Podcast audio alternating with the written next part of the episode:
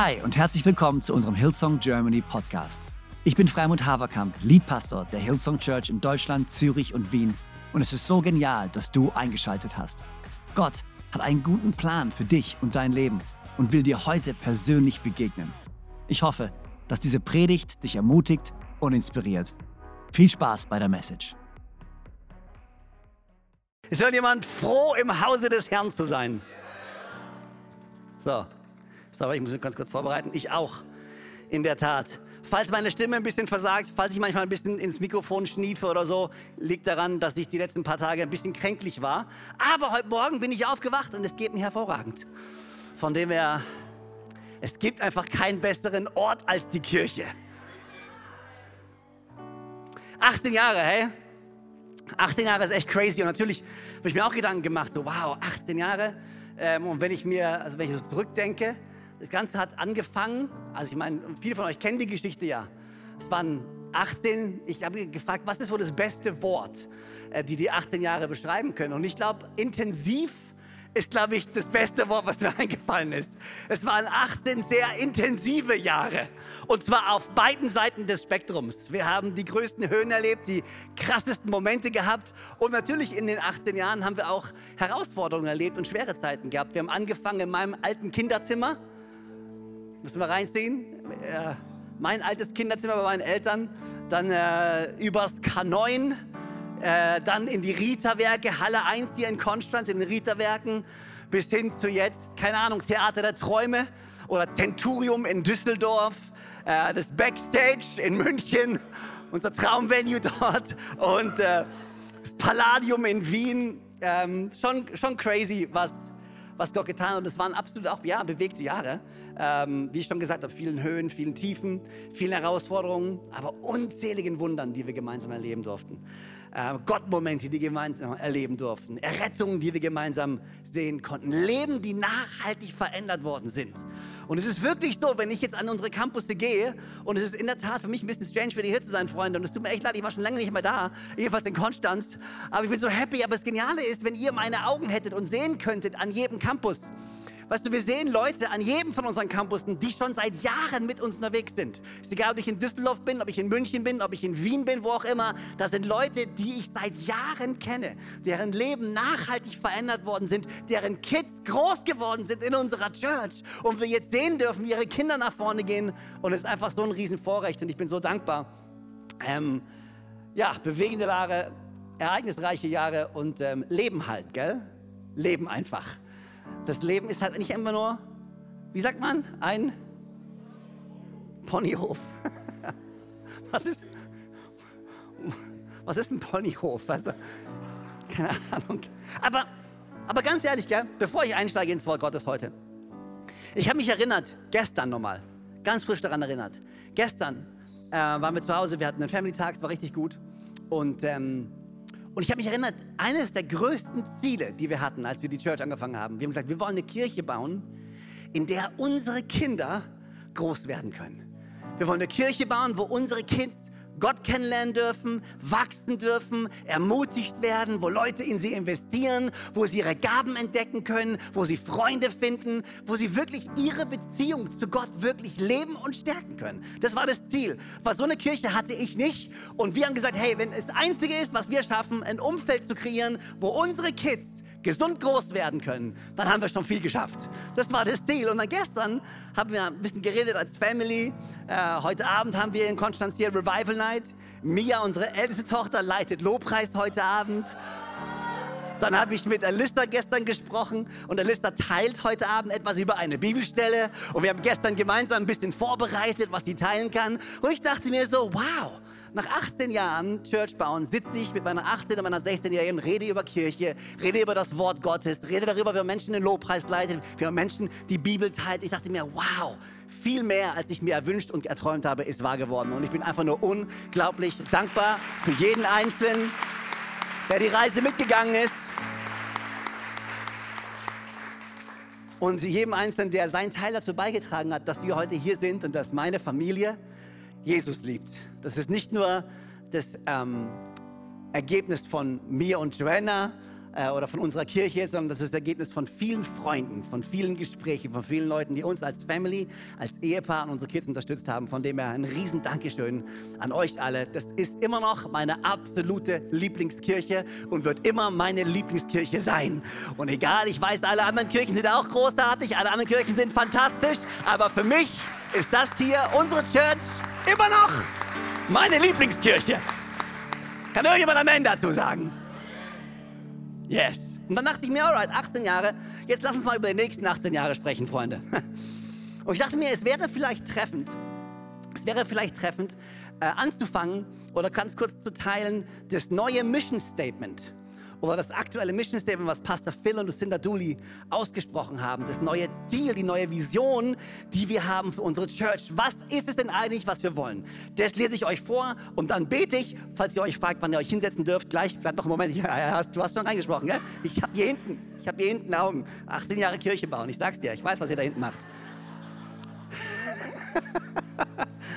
ah, Hammer. Well done übrigens heute Morgen, well done, richtig cool. Ähm, also, lass mich das, das neue Mission Statement vorlesen, das neue Vision Statement. Was wollen wir machen? Wir wollen eine gesunde Kirche bauen, in der Leben durch Christus verändert werden.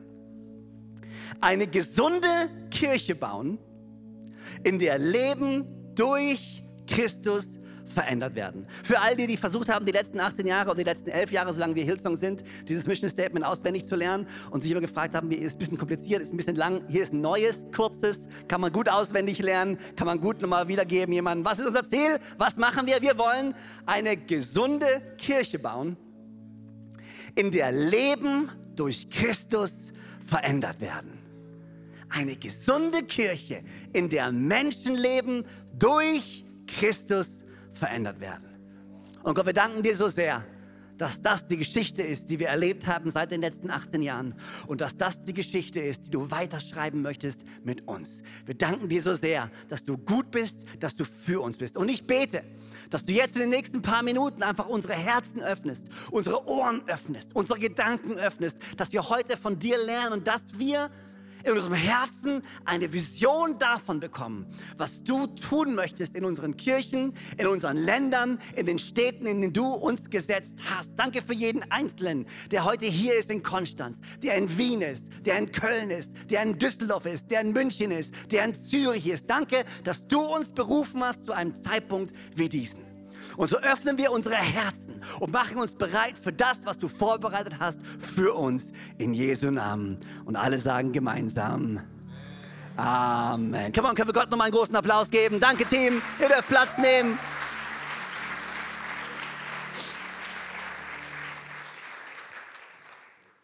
Eine gesunde Kirche zu bauen. Wir haben, wir haben, viel über Gesundheit gesprochen die letzten Wochen, die letzten Monate. Und eine von den Fragen, die wir, die mir auch immer wieder gestellt wurden und die wir uns immer wieder stellen dürfen, ist, was heißt es denn eigentlich, gesund zu sein? Was bedeutet es eigentlich, gesund zu sein? Und die Frage will ich mir ein bisschen stellen. Was bedeutet es denn für uns als Kirche, gesund zu sein? Was bedeutet es denn für uns als Oldschool Bibeldeutsch? Nicht die Knupp-Übersetzung, sondern die richtige Übersetzung. die Gemeinschaft der Gläubigen zu sein. Wir wollen die nächsten Wochen und Monate, hey, unsere Kleingruppen starten wieder. Wir gehen in diese Sommerferien, sind fast vorbei, in Konstanz noch nicht ganz, äh, in München glaube ich auch noch nicht, aber an allen anderen Orten sind sie schon vorbei. Aber wir starten in diese zweite Hälfte von, von, von unserem Jahr 22. Aus den letzten Jahren haben wir immer gemerkt, diese zweite Hälfte nach den Sommerferien hin zu Weihnachten ist immer die Zeit, wo so unglaublich viel passiert im Leben von uns als Church wo wir als Kirche zusammenkommen, wo wir als Gemeinschaft zusammenkommen, in unseren Gottesdiensten, in unseren Kleingruppen. Wir haben Herz für sein Haus, was vor uns liegt. Wir haben Weihnachten, was vor uns liegt. So viele Highlights. Und ich glaube, dieses Jahr ist noch nicht vorbei, Freunde. Und egal wie schwierig wir in dieses Jahr auch gestartet sind, Gott hat ein gutes Ende für dieses Jahr geplant, für uns als Church und für jeden Einzelnen hier. Gott ist gut. Und er hat einen gesunden Plan. Und die Frage, die ich mir stelle, ist, was heißt es denn, gesund zu sein? Die Frage stellen wir uns übrigens nicht nur als Kirche, die Frage stellt sich die Menschheit gerade extrem. Ich glaube, noch nie in der Geschichte der Menschheit hatten wir den Luxus, und so viele Gedanken darüber zu machen, was es eigentlich heißt, gesund zu leben. Wenn du dir die Geschichte der Menschheit anschaust, noch nie hatten wir den Luxus, uns so viele Gedanken darüber zu machen, was es wirklich heißt, gesund zu leben. Die Generationen vor uns waren, waren durchaus mehr beschäftigt zu überleben, als sich die Frage zu stellen, was es heißt, gesund zu leben. Die Welt, in der wir heutzutage leben, auch wenn wir es vielleicht nicht immer so sehen und auch wenn die ganzen TikTok-News, die du so an, anhörst und anschaust, immer nur schlechte Seiten sagen, es gab noch niemals einen Zeitpunkt in der Menschheitsgeschichte, in dem unser, unsere Menschheit, unser, unsere Welt sicherer war als jetzt. Größeren Wohlstand hatte als jetzt. Reicher war als jemals zuvor. Gab es noch nie. Das heißt, eigentlich solltest du denken, Jetzt, wo wir mehr Luxus haben, mehr Wohlstand haben, jetzt, wo alles sicherer ist als jemals zuvor, sollte es uns doch eigentlich allen besser gehen. Sollte man eigentlich meinen. Jetzt, wo wir doch alle Zugang zur Technologie haben, jetzt, wo wir doch alle Zugang zu Fortschritt haben, jetzt, wo es doch mehr Medizin und mehr Lösungen zu all unseren Problemen gibt als jemals zuvor, muss es uns doch allen deutlich besser gehen. Ich weiß nicht, ob es dir schon mal aufgefallen ist. Aber wenn du rausschaust in die Welt, habe ich rein subjektiv nicht das Gefühl, dass es den Menschen besser geht als jemals zuvor. Nicht meine Wahrnehmung der Dinge. Mit all dem Reichtum, mit all dem Wohlstand, mit all dem Erfolg, mit all dem Fortschritt kommt auch ein großes Risiko. Nämlich das Risiko zu überkonsumieren. Zu viel von etwas ist auch nicht immer gut. Zu viel Essen zu viel trinken, zu viel Technologie, zu viel Medien. Alles ist so viel. Und wir haben uns wie so ein Speckgürtel angefressen von Wohlstand. Und jetzt müssen wir uns überlegen, wie können wir unsere Fettzellen in Gesundheit umwandeln. Vielleicht bin es auch bloß ich, aber ja. Freunde, it is what it is. Tatsache ist aber, Unsere Menschheit, unsere Gesellschaft war noch nie unglücklicher als jemals zuvor, obwohl wir eigentlich mehr haben als jemals zuvor. Und die Frage müssen wir uns auch als Kirche stellen. Was heißt es für uns als Kirche, gesund zu sein? Ich glaube auch in einem gewissen Sinn, dass wir als Kirche den Luxus haben, in der westlichen Welt jedenfalls, uns ernsthaft darüber Gedanken zu machen, was es heißt, gesund Kirche zu bauen. Ich glaube nicht, dass die frühe Christengemeinde sich darüber Gedanken gemacht hat, wie können wir denn gesund diese Kirche bauen. Sie waren einfach in Jesus verliebt, haben ein Opfer, haben ihr Leben gegeben als lebendiges Opfer, um ihrem Retter nachzufolgen. Die Diskussionen, die wir heutzutage führen, waren, glaube ich, nicht die Diskussionen, die die frühe Kirchengemeinde geführt hat. Nur mal so als Gedankenanstoß. Aber dennoch, dennoch ist es wichtig, dass wir uns darüber unterhalten. Weil wir leben nicht damals, wir leben im Jetzt. Und wir müssen uns Gedanken machen, wie können wir erstmal als Menschen mit dem Überschuss umgehen, der überall ist.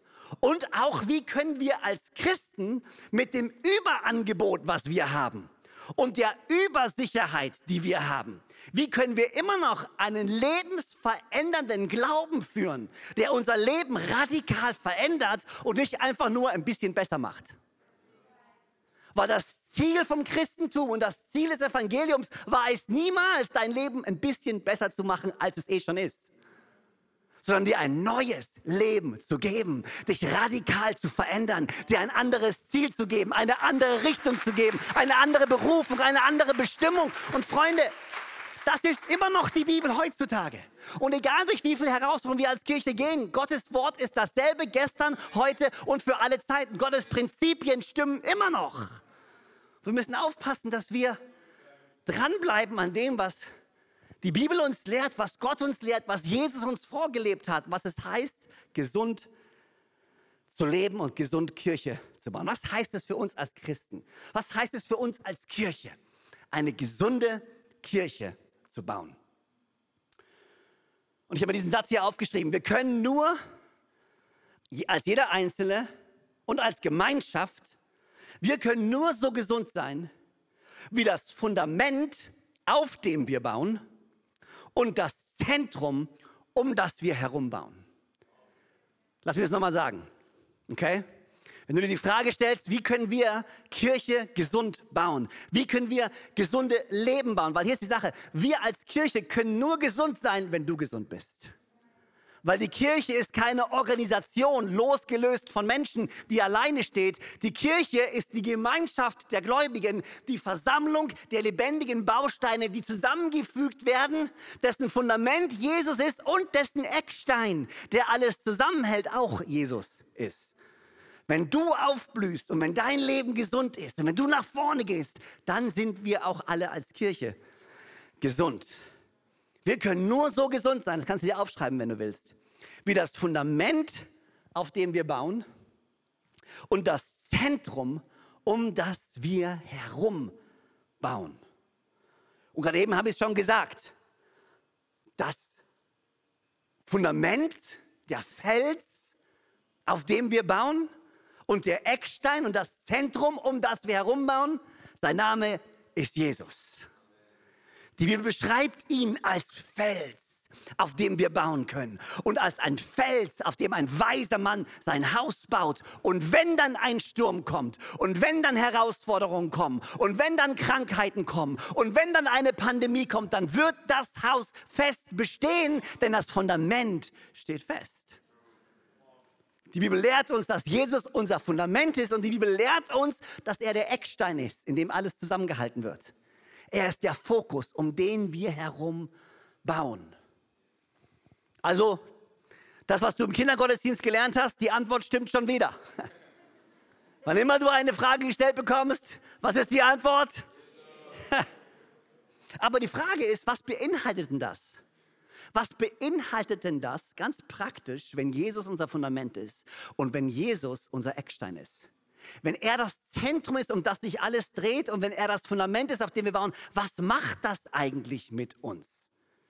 Wie hat Jesus eigentlich das ausgelebt, seine Beziehung zu Gott? Was ist in Jesus passiert? Und lasst mich euch eine Bibelstelle teilen, eine prophetische Bibelstelle in Jesaja, eine messianische Prophetie über Jesus.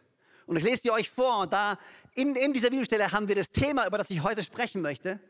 Und was wir vielleicht die nächsten Wochen öfters aufgreifen werden an unseren verschiedenen Campussen, mit unseren verschiedenen Predigern, was es bedeutet für uns als Kirche gesund zu sein. Jesaja 11, Vers 1 bis 3. Hier geht es um den Messias, hier geht es um Jesus, über den prophezeit wird. Und ein Spross wird hervorgehen aus dem Stumpf Isais und ein Schößling aus seinen Wurzeln wird Frucht bringen. Und auf ihm wird ruhen der Geist des Herrn, der Geist der Weisheit und des Verstandes, der Geist des Rates und der Kraft, der Geist der Erkenntnis und Furcht des Herrn. Und er wird sein Wohlgefallen haben an der Furcht des Herrn. Und er wird sein Wohlgefallen, alle sagen mal Wohlgefallen er wird sein Wohlgefallen haben an der Frucht des Herrn. Wenn du eine, oder nicht der Frucht, der Furcht, sorry, an der Furcht des Herrn. Wenn du einen Titel haben möchtest für diese Message heute, dann kannst du einfach oben drauf schreiben, die Furcht des Herrn. Was macht uns zu einer gesunden Kirche?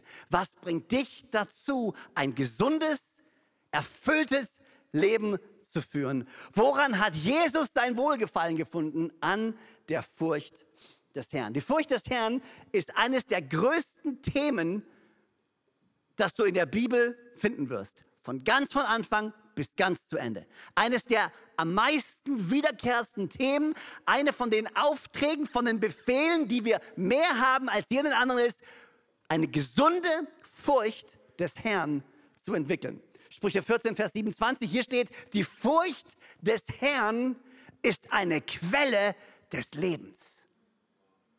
Die Furcht des Herrn ist eine Quelle des Lebens, um die Fallen des Todes zu meiden.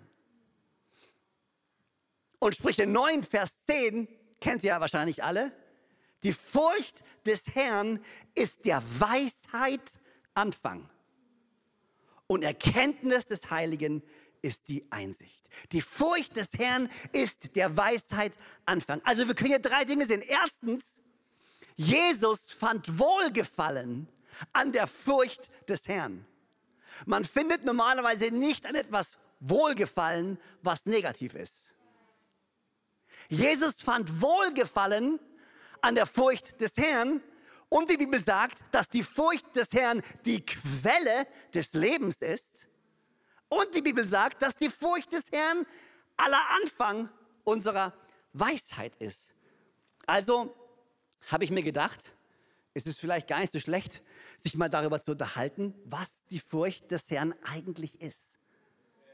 Aber wenn das Wort uns lehrt, dass Jesus Wohlgefallen, Wohlgefallen gefunden hat an der Furcht des Herrn, dass die Furcht des Herrn die Quelle des Lebens ist und Anfang aller Weisheit ist, keine Ahnung, wie es dir geht, aber ich will sie haben. Ich will die Furcht des Lebens haben. Nicht die Furcht des Lebens, die Furcht des Herrn. Furcht des Lebens, nein, Furcht des Herrn. Ich will sie haben. Aber was ist denn genau die Furcht des Herrn? Wie erklärt man denn die Furcht des Herrn? Und so will ich drei, ganz, drei einfache Punkte, drei Sachen, die ich, die ich erklären möchte oder einen Einstieg geben möchte zu, ist erstens, was ist die Furcht des Herrn? Zweitens, wie wachsen wir in der Furcht des Herrn? Und drittens, welche Auswirkungen hat die Furcht des Herrn in unserem Leben? Das sind drei Dinge, die ich mal ebenso in 13 Minuten tackeln möchte, Freunde, okay? Also, es ist eine Einführung, Freunde, okay?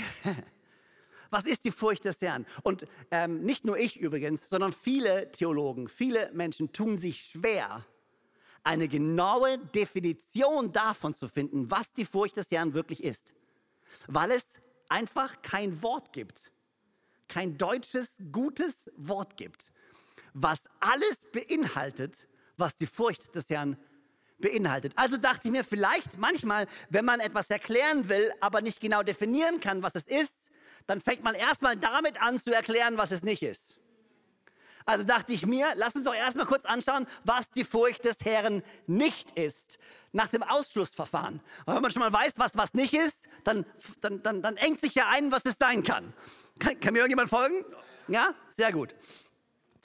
2. Mose 20, Vers 18 bis 21. Hier wird von der Furcht des Herrn gesprochen. Und das ganze Volk nahm den Donner wahr, die Flammen, den Hörnerschall und den rauchenden Berg. Als nun das Volk das wahrnahm, zitterten sie und blieben von ferne stehen. Und sie sagten zu Mose, rede du mit uns, dann wollen wir hören. Aber, aber Gott soll nicht mit uns reden, damit wir nicht sterben. Und da sagte Mose zu seinem Volk, fürchtet euch nicht. Denn nur um euch zu prüfen ist Gott gekommen und damit die Furcht vor ihm euch vor Augen sei, damit ihr nicht sündigt. So blieb dann das Volk von ferne stehen. Mose aber näherte sich im Dunkeln, wo Gott war. Hier wird zweimal von der Furcht Gottes gesprochen. Und Mose macht einen ganz klaren Unterschied hier. Was die Furcht Gottes, die Furcht des Herrn nicht ist, ist Angst vor Gott. Das Volk stand hier und hatte Angst vor Gott und traute sich nicht in Gottes Gegenwart. Mose aber traute sich trotz der Furcht des Herrn in seine Gegenwart. Also was wir als erstes lernen können, was die Furcht Gottes nicht ist, ist Angst vor Gott. Die falsche Furcht treibt uns weg von Gott. Die richtige Furcht zieht uns aber zu ihm hin. Manchmal hat man ja so dieses Gefühl, man muss überschwängliche Freude ausbalancieren mit genug Respekt vor Gott. Ja, nicht zu überschwänglich sein, ja, nicht zu arg freuen, ja, nicht zu sicher sein in deiner Errettung, weil oh, du kannst jeden Moment ausrutschen. Gib bloß Acht, dass du nicht vom Weg abkommst, weil der Herr wird dich richten. Das ist, glaube ich, nicht die Furcht, die Gott sich wünscht. Ein liebender Vater will doch keine Kinder, die sich vor ihm fürchten. Ein liebender Vater möchte Kinder, die sich ihm gerne nähern. Was ist denn dann die Furcht? Jeremia 33, Vers 8 und 9. Äh, nee, sorry, Jeremia 32, Vers 38 bis 41. Hier ist, was Gott sagt. Und sie werden mein Volk und ich werde ihr Gott sein. Und ich werde ihnen einerlei Sinn und einerlei Wandel geben, damit sie mich alle Tage fürchten. Ihnen und ihren Kindern, nach ihnen zum Guten. Und ich werde einen ewigen Bund mit ihnen schließen, dass ich mich von, nicht von ihnen abwende, ihnen Gutes zu tun. Und ich werde meine Furcht in ihr Herz legen, damit sie nicht von mir abweichen. Und ich werde meine Freude an ihnen haben, ihnen Gutes zu tun. Und ich werde sie in diesem Land pflanzen in Treue mit meinem ganzen Herzen und mit meiner ganzen Seele. Und ich liebe, wie Gott selber hier die Furcht des Herrn beschreibt. Und er sagt, die Furcht, die ich in ihr Herz legen werde, ist etwas, was sie immer wieder zu mir, zu mir kommen lässt. Es ist keine Furcht, die uns Abstand nehmen lässt von Gott. Es ist eine Furcht, die uns einlädt, ihm näher zu kommen. Falsche Furcht treibt uns weg. Richtige Furcht führt uns zu Gott. Falsche Furcht löst in uns eine Angst von Verurteilung aus. Richtige Furcht gibt uns eine Freude über seine Güte. Die richtige Furcht Gottes gibt uns eine Freude über Gottes Güte. Jeremia 33, jetzt sind wir da, Vers 8 und 9. Und ich werde sie reinigen von all ihrer Schuld mit der sie gegen mich gesündigt haben. Und ich werde alle ihre Verschuldungen vergeben, mit denen sie gegen mich gesündigt und durch die sie mit mir gebrochen haben. Und es soll mir zum Freudennamen sein, zum Ruhm und zum Schmuck bei allen Nationen der Erde, die all das Gute hören, das ich ihnen tue. Und sie werden zittern und beben über all das Gute und über all den Frieden, den ich ihnen angedeihen lasse. Wow! Sie werden zittern und beben über all das Gute, das ich ihnen geben werde und über all den Frieden, den ich ihnen geben werde. Allein dieser Vers gibt uns ein bisschen einen Eindruck davon, was die Furcht des Herrn wirklich ist. Weil im ersten Moment denken wir, zittern und beben verbinden wir nicht direkt mit, wow, da ist gerade was Gutes passiert und ich freue mich voll und ich habe einen tiefen inneren Frieden.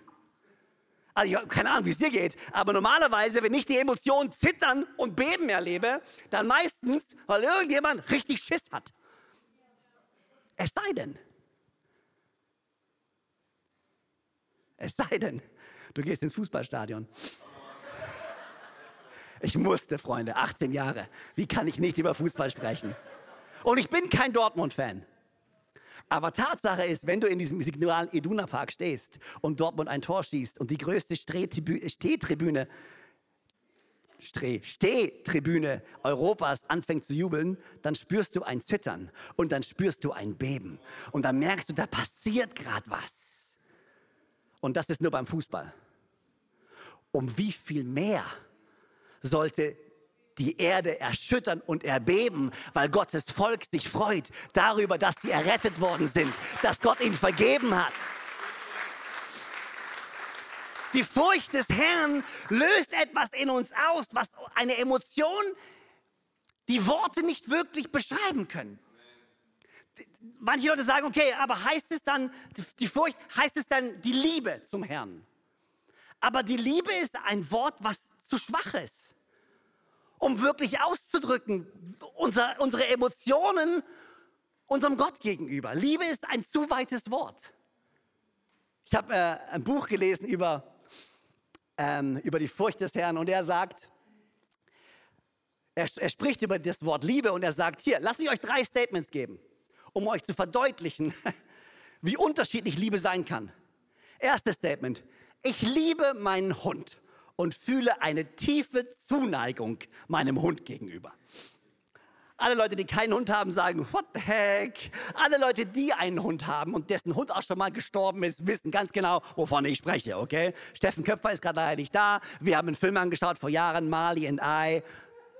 Steffen war zu Tränen gerührt, als der Hund gestorben ist. Erstes Statement, ich liebe meinen Hund und spüre eine tiefe Zuneigung. Zweites Statement.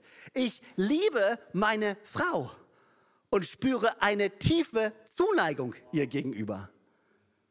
Dritte Aussage. Ich liebe meinen Gott und spüre eine tiefe Zuneigung ihm gegenüber. Dreimal das gleiche Wort, aber jeder von uns weiß, dass es dreimal etwas komplett anderes meint.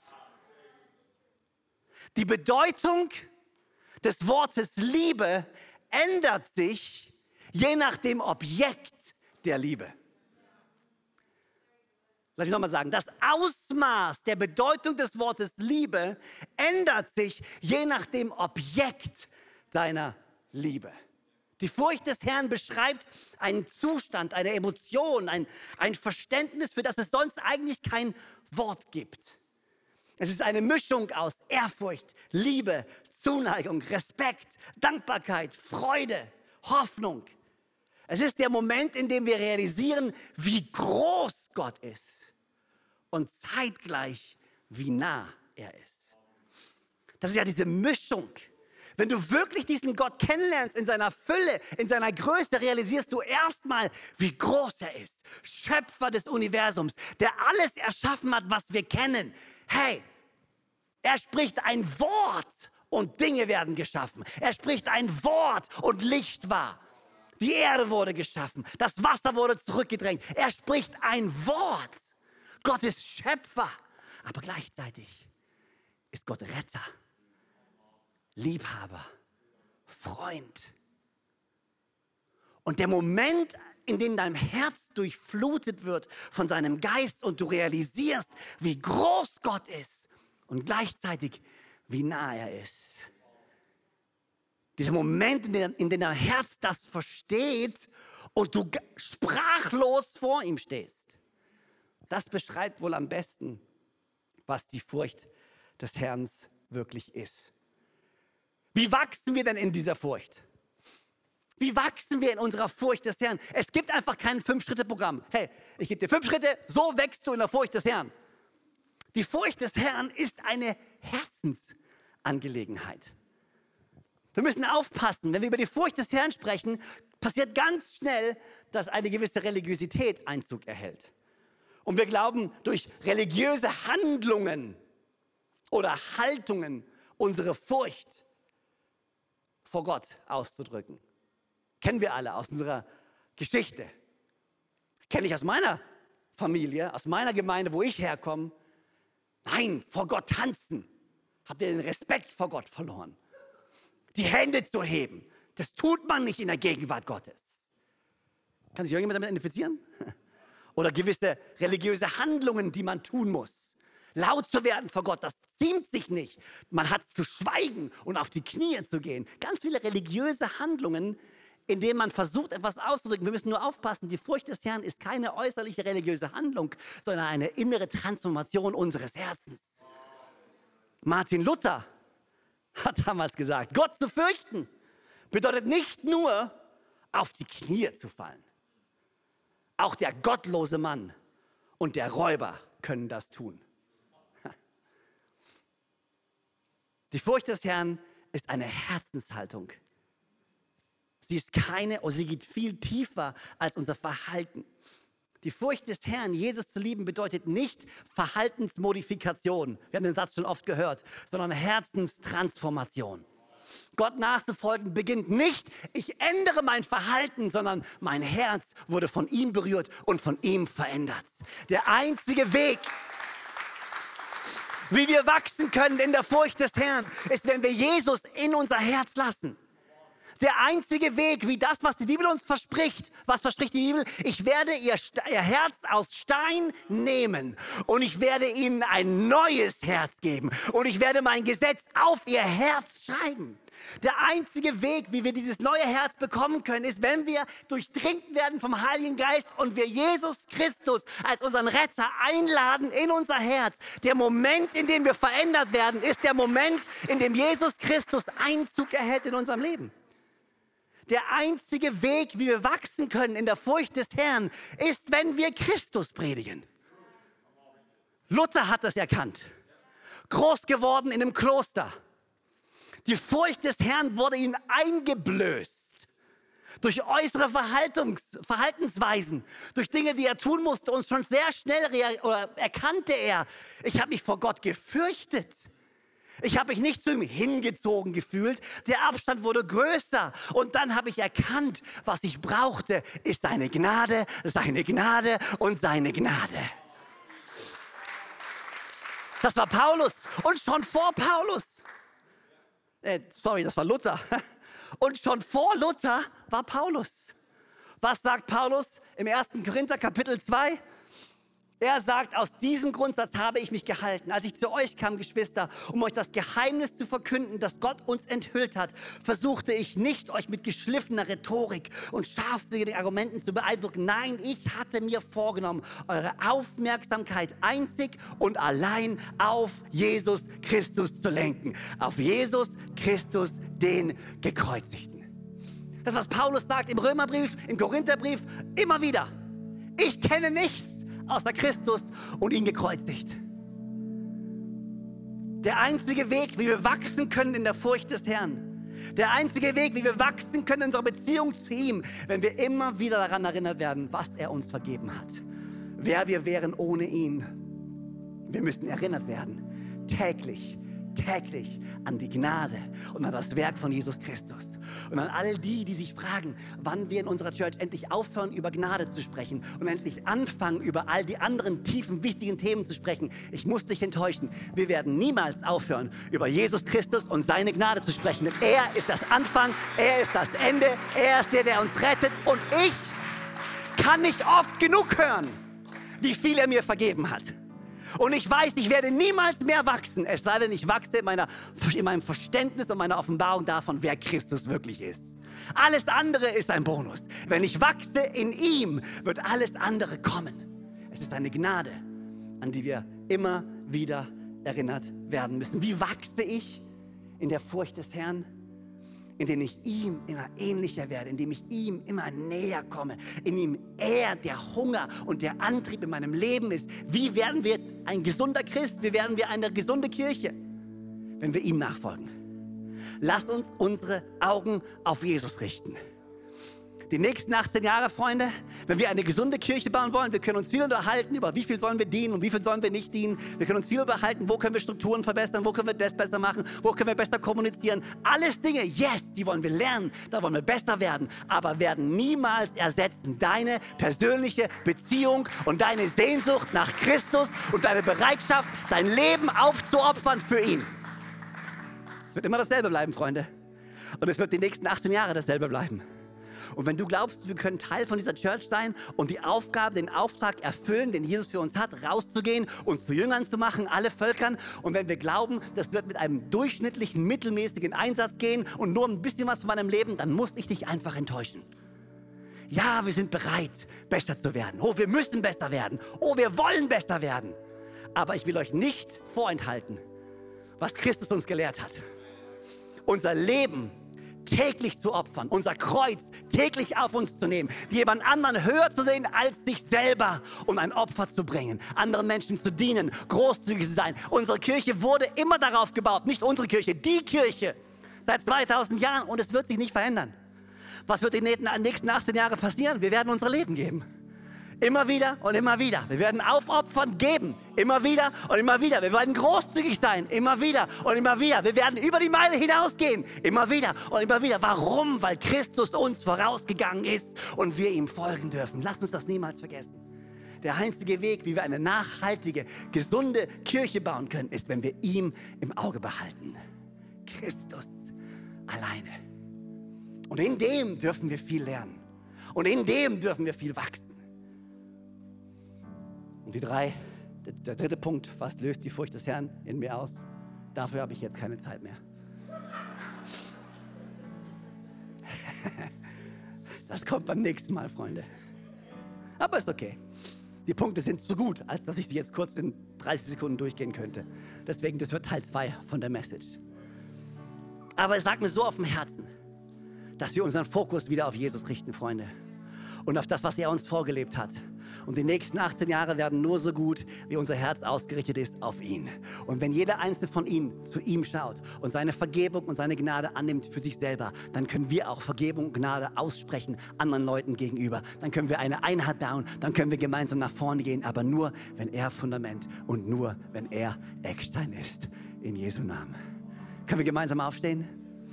Ich würde es lieben, wenn wir gemeinsam beten können. Und dann kann Elias Knupp hier kommen und die Campuspastoren jeweils ähm, an, dem, an den äh, Campussen. Micha Wolf in Düsseldorf. Grüße nach Düsseldorf übrigens. Alright, darf ich für euch beten? Für uns beten vielmehr. Jesus, wir danken dir, dass du alles gegeben hast für uns. Danke für deine Liebe, für deine Gnade, für deine Vergebung. Danke, dass du uns immer wieder ein neues Fundament gibst und immer wieder ein neues Zentrum gibst. Und Jesus, ich bitte dich darum, dass du uns hilfst, unseren Blick zu schärfen und unseren Blick auf dich zu richten.